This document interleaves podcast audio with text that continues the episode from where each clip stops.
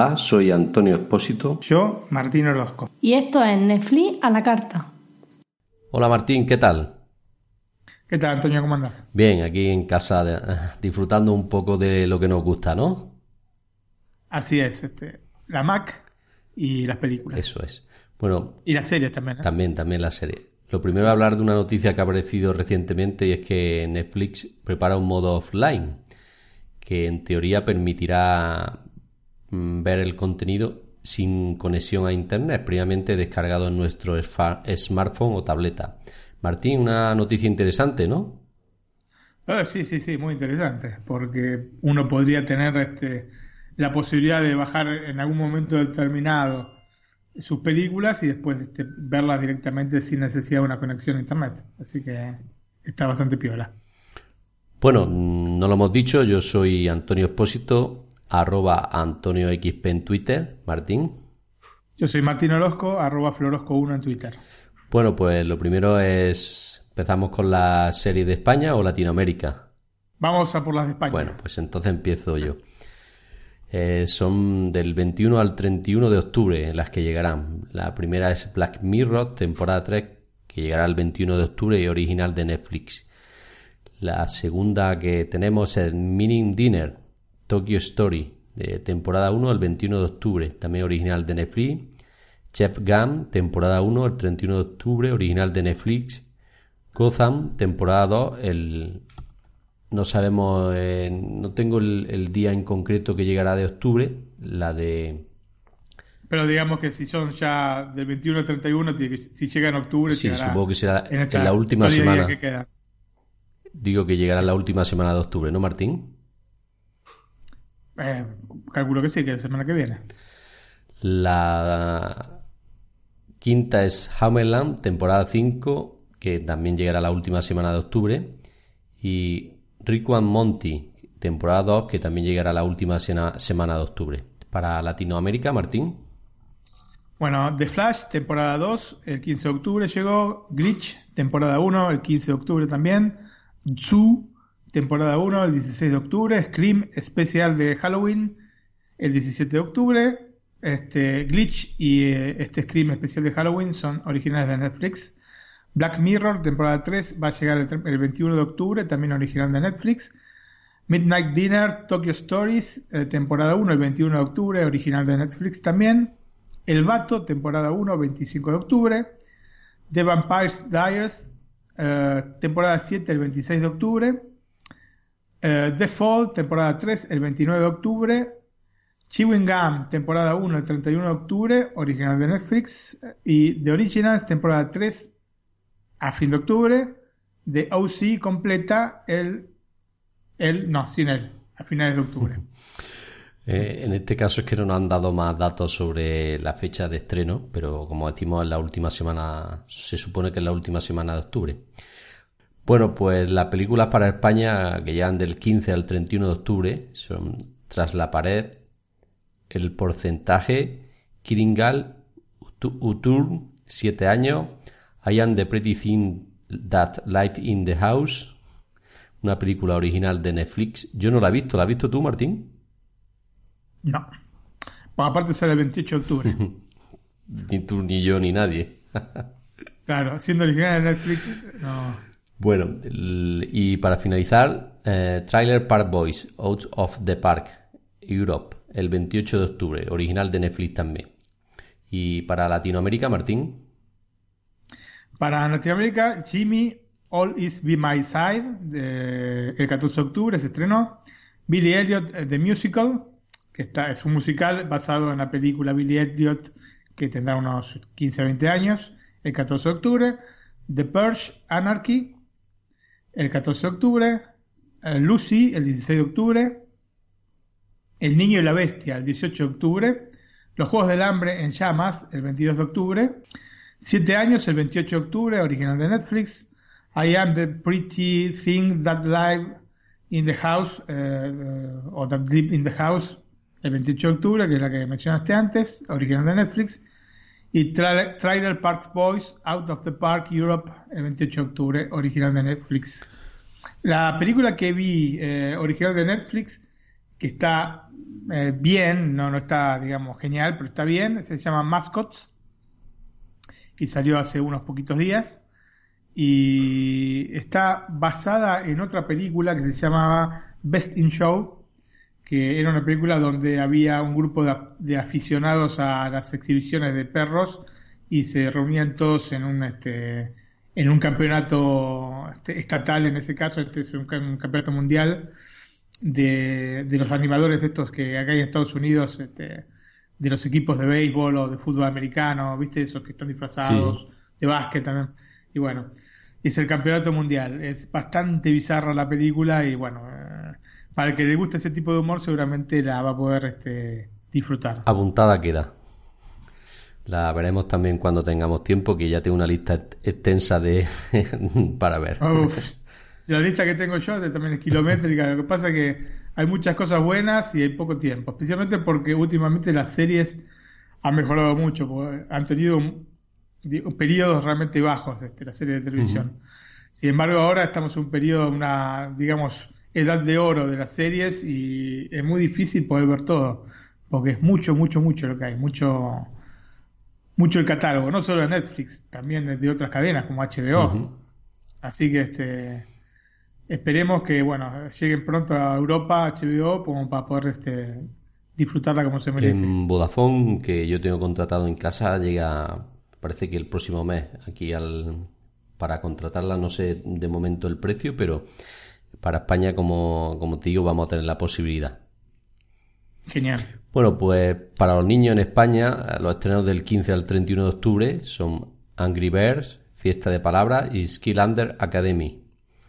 Entonces, para Latinoamérica, del 14 al 31 de octubre, Project MC2 o MC2, temporada 3, el 14 de octubre, original de Netflix. The Box Trolls, el 16 de octubre, que ya dije que era una linda película. Fiesta de Palabras, temporada 2, el 21 de octubre, original de Netflix. Skylanders Academy, temporada 1, el 28 de octubre, también original de Netflix. Y ahora vamos a pasar a la serie recomendada de la semana. Y Antonio nos va a recomendar una serie buena, ¿no? Bueno, yo mm, creo que eh, he dicho antes, si no me equivoco, que iban a estrenar la temporada 5 a finales de octubre. Yo he visto las cuatro primeras temporadas.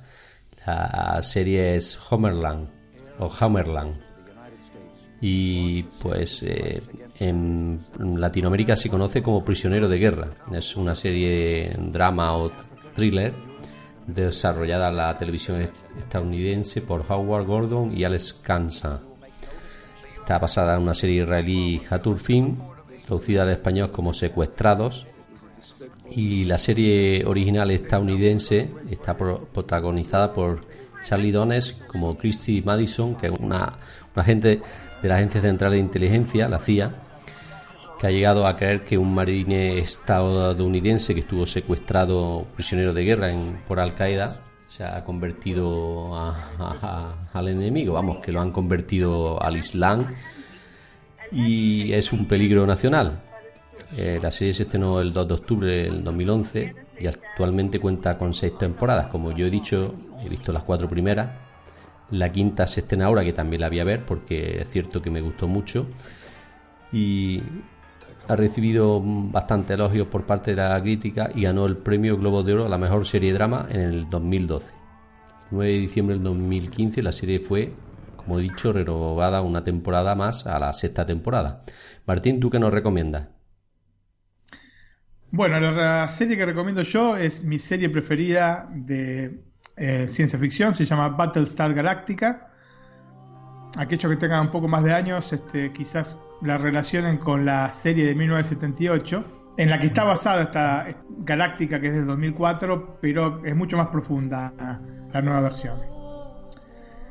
Bueno, luego de una tregua que duró 40 años, los Cylons, que son robots que se habían rebelado contra sus creadores, que eran los humanos, realizan un ataque nuclear masivo a las 12 colonias Kobold, que es un sistema de planetas que albergan seres humanos. O sea, hay un sistema de planetas de 12 planetas y este, todo ese sistema forman una república con un presidente, etcétera.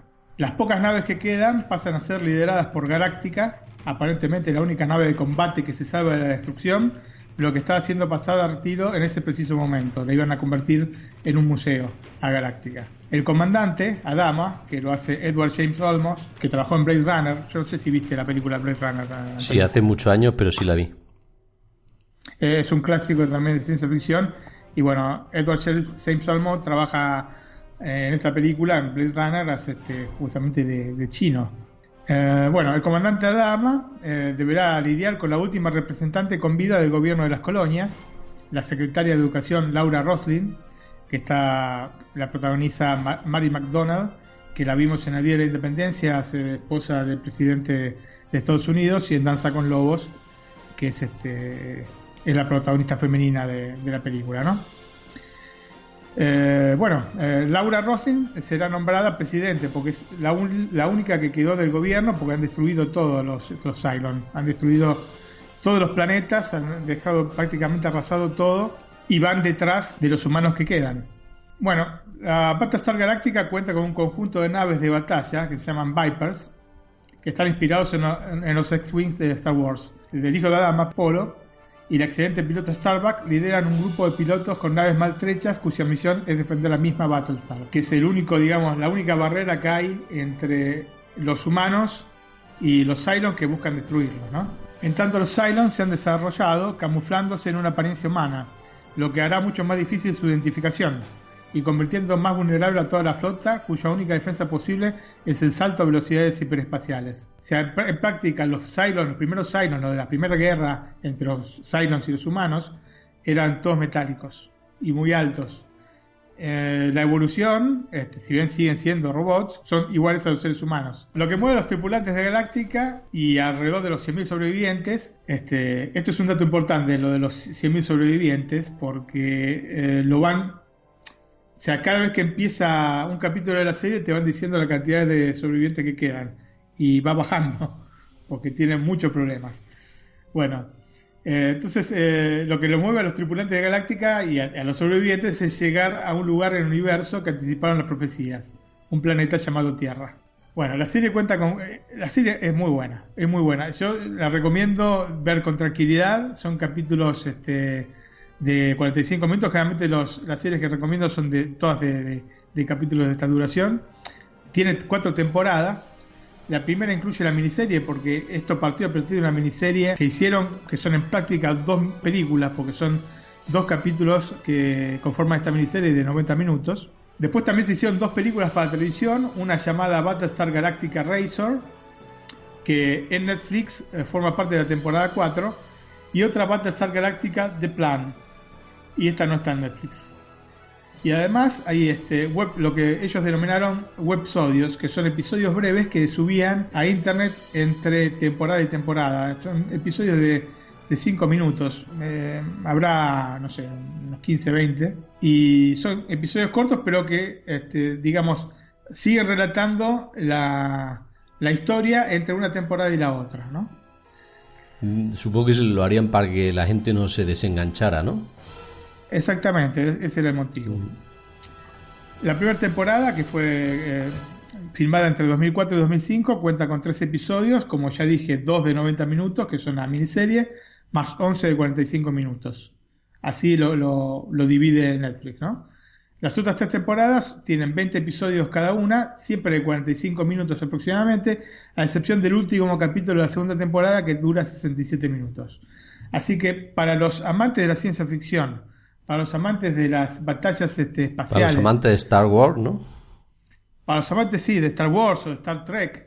Esta seguramente es la mejor serie, la más profunda de, de, esta, eh, de, este, tipo. Así que la recomiendo vivamente. Eh, tómense su tiempo, quizás eh, en un primer momento sea un poco más dura para, para poder asimilar la serie, pero tómense su tiempo porque lo vale absolutamente. Bueno, la apunto por aquí. estas son de las que yo tengo que ver solo porque a mi mujer no, no le gusta la ciencia ficción. O sea que tengo que buscar yo mis huequecillos para verla. Pero bueno, la anoto ya que la recomienda esta.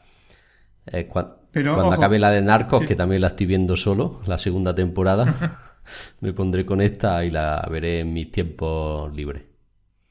Pero ojo que quizás le guste porque Primero de todo, no se van a encontrar con este, bichitos extraterrestres. Eh, son todos seres humanos. y los robots.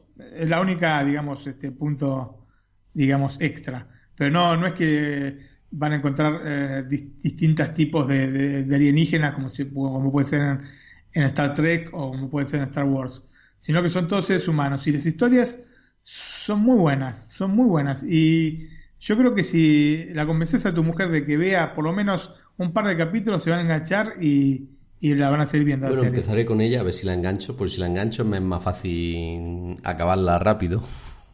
Claro, sí. si no, pues, pues, como te he dicho, la iré yo en, mi, en mis tiempos libres, que también tengo alguno por ahí que la voy viendo. De hecho, estoy viendo la de Narcos. A mi mujer no hacía mucho, mucha gracia y yo quería verla, la estoy viendo. La segunda temporada, la primera ya la he visto. Sí, yo este, empecé a ver Narcos y la tengo un poquito ahí en stand-by porque eh, me cae tan antipático Pablo Escobar Gaviria que no, no llego a tener feeling con el personaje. Si bien yo generalmente nutro feeling con personajes que en teoría son, este, bueno, como la mayoría de la gente, ¿no? Que en teoría son villanos, como puede ser, yo que sé, el padrino, o el mismo Walter White, porque al fin y al cabo asesina gente, ¿no? Pero no, con, este, con este personaje será porque es realmente un personaje este, de la vida real que no, no nutro ningún tipo de feeling y me cuesta ver la, serie. Ah, y aparte de todo me cuesta un poco oír, eh, porque el protagonista es brasileño y no pronuncia perfectamente castellano y se nota. Entonces este, también me cuesta en el sentido que todos los demás hablan castellano perfecto y él se nota que no es este, la lengua materna, digamos. Bueno, yo la primera, la primera serie me costó mucho verla, más que nada porque, como dices, no, no me entraba, pero luego a partir del capítulo 7, 6, 7 de la primera temporada ya me enganché cuando han sacado la segunda, lo cierto es que me está gustando también. Hoy he visto un par de capítulos. Que vamos, que me queda una semana o un par de semanas para terminarla, pero como digo, no es dura de ver porque está basada en algunas cosas en la realidad y aunque recientemente en una entrevista he leído que su, su hijo dijo que la serie Narco aparece su padre más bueno de lo que era realmente, o sea que si ya nos parece dura, nos parece dura como se ve en la serie, en la realidad parece ser que era más dura todavía. Un piropo hermoso el hijo, ¿eh? Lo he leído en una entrevista, una página web por, ahí que le han hecho una entrevista al hijo y eh, ha llegado a decir eso de la serie esta. Pero bueno, buenas recomendaciones de los dos, la de Homerland y la de... Battlestar Galactica. Pues apuntada queda, la tengo por aquí apuntada, para cuando termine la de Narcos o la que estoy viendo ahora, a, apuntarme a ella. Es una de esas series que tenés que ver, solo esa serie. Y este, bueno, son muchos capítulos, pero los valen absolutamente. Bueno, a mí me gusta ah, la, de a ver, Homerland me enganchó porque eran cuatro temporadas y entonces pues te tiran más tiempo, digamos, disfrutando de, la serie en sí. O sea que eso no me desagrada que sean muchos capítulos, pero bueno. Ah, y ahora para, después de la serie, toca la película de la semana, Martín. ¿Qué nos va a recomendar? Bueno, para Latinoamérica voy a recomendar 300. This is Sparta!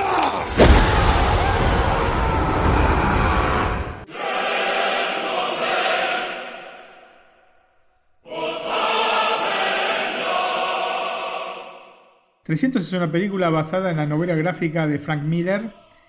...que a su vez es una adaptación fantasiosa sobre la vida del rey Leónidas... ...que marchó con un grupo de 300 espartanos e integrantes de otras polis griegas a defender el norte de Grecia. Esto lo hizo, este, fue a defenderla en el paso de las Termópilas de un ataque del rey persa Jerjes. La batalla de las Termópilas se produjo durante la Segunda Guerra Médica en el 480 a.C. En el film la historia es relatada por Dilios, un soldado sobreviviente de la batalla, de la batalla de Termópilas, ¿no? que cuenta el nacimiento, juventud, entrenamiento y su vida al trono espartano de Leónidas. Un emisario del rey persa Jerjes llega a reclamar la sumisión de Esparta a su poder. Luego de charlar un poco con Leónidas, este lo mata arrojándole un pozo. Y luego comprende que este acto va a generar una guerra este, sí o sí con los persas. Porque justamente mató al, emisario que venía a negociar. Eh, digamos, venía a pedir la sumisión completa de, de Esparta. Y los espartanos no se rinden ante nada. Bueno, eh, en vista de que seguramente habría una guerra con, con los persas, este, Leónidas visita a los éforos proponiéndoles hacer retroceder a los persas, inmen- inmensamente superiores en número, a través del embudo del paso de las Termópilas. Los éforos consultan al oráculo, que decreta que Esparta no debe ir a la guerra durante las carneas. Las carneas es una festividad religiosa espartana. Lógicamente, estos éforos no parecen demasiado sinceros en la manera en que, que afrontan la situación y el pedido de Leónidas. Pero bueno, le dicen no puede ir a la guerra. Leónidas, entonces, no queriendo desobedecer la, re- la ley, reúne de todas maneras un grupo de 300 espartanos para ir al encuentro de 300 espartanos de todo tipo, ¿no? Había jóvenes, este, un poco más grandes, este, supuestamente entre lo mejor de, que había, ¿no? Entre los soldados este, Los espartanos. Se sabe 300 los- mejores, ¿no? los 300 mejores. Se, se sabe que los espartanos est- estaban, este, digamos, criados para, para ser soldados. Así que eran, eran su oficio, su manera de, de afrontar la vida. Entonces reúne a estos 300 espartanos para ir al encuentro con el rey Jerjes en lo que se conocerá, como ya dije antes, como la batalla de Termópilas. Bueno, y, a- y hasta aquí es lo, lo que comento porque, bueno, véanla porque es muy buena la película. La película luce en todo momento un aspecto fantástico con mucho grano, colores y tomas que recuerdan a la novela gráfica de Miller. Está toda hecha como si fuera un cómic, ¿no? La, las novelas gráficas son cómics eh, que tienen principio y fin, no es, como digamos los cómics tradicionales que van este pasando de, de- capítulo a capítulo y después se reinician o, o hay distintas tiras. Las novelas gráficas termina, empiezan y terminan, como si fuera una novela justamente, pero bueno, dibujada como si fuese un cómic, ¿no? En la película tiene todo el aspecto entonces de un cómic en movimiento. Yo recuerdo inclusive eh, había una edición en HD DVD, HD DVD o HD DVD, era la competencia del Blu-ray. O sea, cuando salieron los formatos eh, 1080p sa- eh, salieron como si fuese en el caso del VHS, el VHS y el VHS y el Betamax, cuando fue en lo- los este, Blu-ray salieron Blu-ray y HD DVD o HD DVD y había una Eso es que eran de JVC, ese formato, no recuerdo. no, eh, no, eh, JVC eran los este, VHS o VHS. Los este mm, los HDVD o HD DVD eran de Toshiba. Eso de Toshiba, sí, ahora Y, recuerdo, sí. eh, y los Blu-ray de Sony. Y ganó Sony. Y finalmente ganó Sony. Eh, Ya partía con una ventaja porque Sony es dueña de Columbia, Ujú. Columbia Pictures. Entonces ya partía con un catálogo que nunca iban a llevar a HD DVD. Entonces, este, pero bueno, había algunas eh, características interesantes que tenía, primero de todo, el costo de los, este, de los discos y de los aparatos era inferior al de los Blu-ray. Y tenían este, características como, por ejemplo, que no se explotaban demasiado en, en- en Blu-ray porque era difícil programar para, para poner estas características en pantalla. Pero en HD DVD era mucho más eh, sencillo, entonces casi desde el inicio las pusieron. Y en el caso de 300 había eh, existía la posibilidad de ver la película 300 con aparte una un picture in picture, una pantalla más pequeña con este, los storyboards y eh, los análisis de, de cada toma en el mismo momento. Y era muy muy interesante para ver porque eh, mientras veías cómo, cómo había quedado el resultado, veías cómo había sido la, la previa, digamos, o el origen de que había llevado a ese resultado final. Así que, eh, lamentablemente, bueno, es un formato que está extinguido, pero y en, en Blu-ray no salió con esta característica 600. Así que, bueno, será para otra ocasión. Para finalizar con el concepto este de la película, además de este que parece un cómic en movimiento, como ya dije, está acompañado por una banda sonora que a mi parecer no se queda atrás respecto al espléndido aspecto visual que nos brinda el film. Tuvo una secuela que se llamó 300 El origen de un imperio, que es de menor calidad que la original, aunque se puede ver, ¿eh? pero tiene digamos un, eh, un aspecto visual muy parecido, pero la historia es un poco menos potente que, que la historia de 300, la, la original. Los protagonistas de la película son Gerard Butler, que hace de Rey Leónidas, Lina Headey, que hace de Reina Gorgo, Michael Fassbender, Stelios, Rodrigo Santoro, que hace de Rey Jerjes. La dirección es de Zack Snyder, que lo conocemos po- últimamente por la película Escuadrón Suicida, pero también dirigió Watchmen, El Hombre de Acero, Batman vs. Superman, o sea que es una especie de especialista en este, películas basadas en cómics.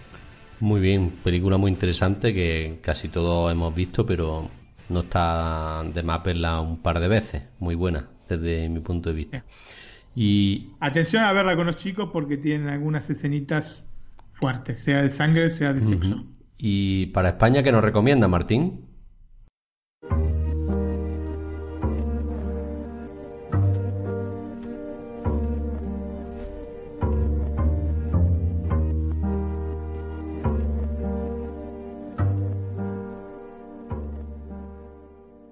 Bueno, la película en el catálogo de Netflix en España es Olvídate de mí o Eterno Resplandor de una mente sin recuerdos. ¿Es posible eliminar a una persona de nuestra mente? Después de algún tiempo de crisis de pareja, Clementine decide intentar olvidar quirúrgicamente, entre comillas, a Joel. Para esto, acude a la clínica Lacuna Inc., cuyo propietario y director, el Dr. Howard Mierzwiak, afirma poder cancelar los recuerdos que se refieran a la historia del amor que la unió con Joel. Joel, por su parte, al enterarse de que Clementine ha decidido borrarlo completamente de su memoria, por despecho decide también él acudir a la clínica para borrar sus recuerdos de pareja. Pero en el medio del procedimiento se da cuenta de que no quiere cancelar a Clementine de su vida, e intenta por todos los medios mentales, obviamente, impedir que borren de su mente esta relación que ha tenido momentos difíciles, sin duda, pero también aquellos felices. ¿Por qué olvidarlos? Dentro de la historia central se tejerán otras paralelas, pero que se relacionan con esta y entre sí, dando como resultado un film que tal vez no sea de los más conocidos de sus actores protagonistas, pero que es de lo mejor que hicieron. Es una comedia dramática romántica, con un guion realmente excelente, ganador de varios premios entre los que se encuentran el Oscar y el BAFTA a Mejor Guión Original, muy bien interpretada por sus protagonistas y actores de reparto. La película está protagonizada por Jim Carrey como Joel Barrish, Kate Winslet como Clementine Klukniewski, Tom Wilkinson como el Dr. Howard Mierzwiak, Mark Ruffalo como Stan Fink, Elijah Wood como Patrick y Kirsten Dunst como Melis Bebo. Como vemos son todos actores de una cierta relevancia.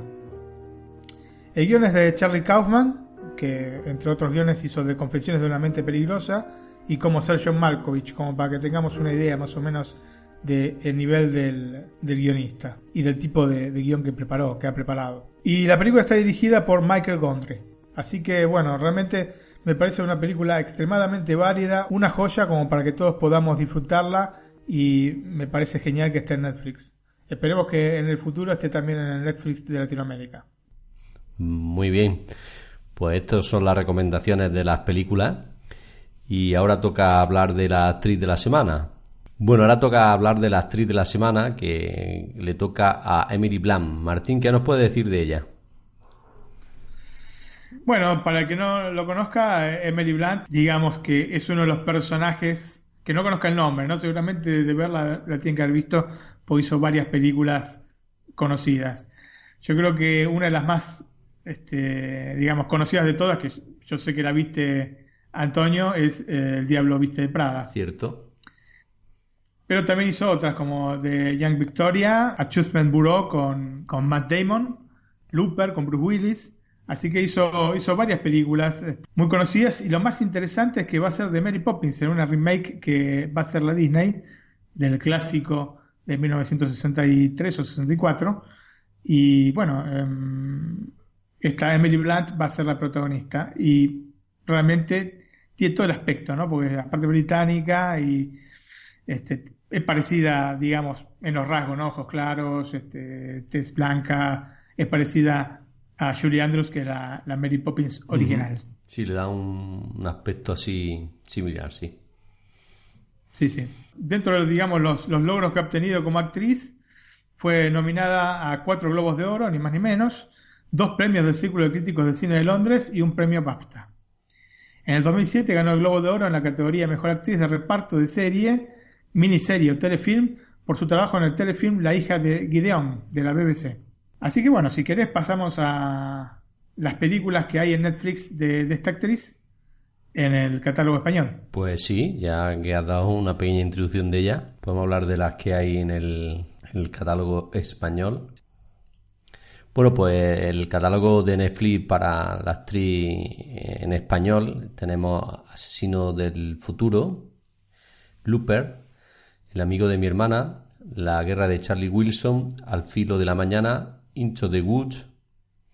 Y falta El diablo se viste de Prada, Destino oculto, La joven Victoria, Scario, Tierra de nadie, La pesca del salmón en Yemen. Y para Latinoamérica, ¿qué nos puede decir, Martín? Bueno, para Latinoamérica está Asesino del Futuro, Looper, que, se está, que dije con Bruce Willis, Reina Joven o la Joven Victoria, que es la historia de la Reina Victoria, por lo menos en su juventud. Nomeo y Julieta, que es una película de animación para chicos.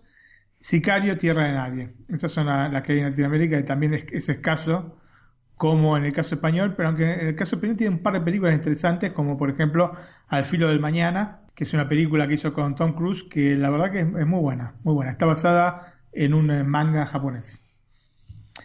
Las películas que faltan en Latinoamérica son La Guerra de Charlie Winson, Al filo del mañana, justamente esta la que acabo de mencionar, El Diablo Viste de Prada, Destino Oculto de Adjustment Bureau, que es esta que hizo con Matt Damon, y La Pesca del Salmón en Yemen, que es una comedia romántica con eh, Iwan McGregor, que yo les recomiendo porque es muy, este, muy agradable. A mí me encanta Iwan McGregor, así que seguramente cualquier película en la que esté él, este, empezando lógicamente por episodio 1, 2 y 3 de Star Wars, en la cual hace de Obi-Wan Kenobi.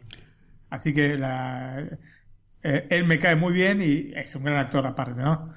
Y bueno, este, seguramente en el futuro lo vamos a mencionar dentro de los este, actores y su catálogo en Netflix. Mm, está reciente, el 2011, quiero recordar, ¿no, Martín?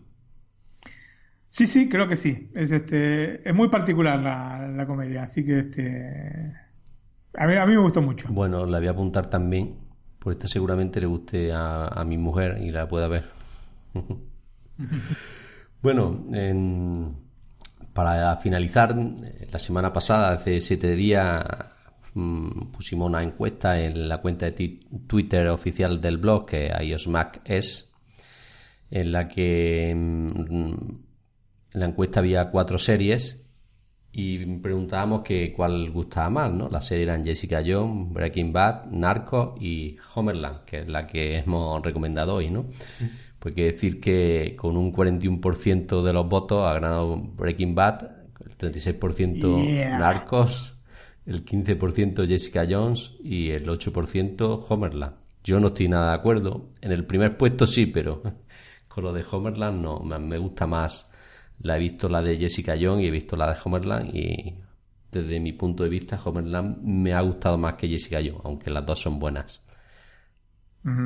¿Tú de esas has visto Breaking Bad y Martín? Breaking Bad, Jessica Jones y bueno, Narcos estoy viéndola y Homeland no, eh, la tengo pendiente. Muy bien.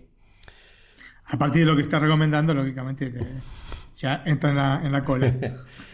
Bueno, Martín, para finalizar, mm, ¿tenemos algún comentario de los oyentes? Bueno, sí, nos ha dejado un like en, en iBox, eh, Salva, así que le agradecemos. Es el segundo de, de fila que nos deja y bueno, gracias Salva por seguirnos. Y en iTunes también tenemos alguna reseña interesante de nuestros oyentes. La primera es Lucho Ramos 13, Rubén Fernández, César, Tibanezamo, Ricardo, el mojereno, mojerero, desde mm, LAR CR7. Algunos tienen un nombre que es difícil de, pronunciar, pero bueno, tenemos aquí alguna reseña en iTunes que se la agradecemos enormemente y os, pedimos... Oscar Labraña Cabrera. Esa también, Oscar también. Y os pedimos que nos dejéis alguna más, que tan solo tenemos unas poquitas y así nos ayuda a crecer y a posicionarnos un poquito más arriba en, los podcasts. Bueno. pues nada, Martín, hasta la próxima semana, ¿no? Bueno, hasta la próxima, esperemos que haya más novedades. Yo pienso que ya vamos a tener las primeras este, películas y series para el mes de noviembre, así que bueno, esperando con ansia a ver qué es lo que se viene para fin de año. Bueno, hasta la próxima en este podcast, ¿no? En, el de Ion Más, hasta dentro de unos días, ¿no? Exactamente, estamos casi todos los días con ustedes. Pues nada, un saludo. ha estado con vosotros Antonio Expósito, arroba Antonio XP en Twitter, y junto a mí ha estado... Martín Orozco, arroba Florosco 1 en Twitter. saludo. Chao y gracias.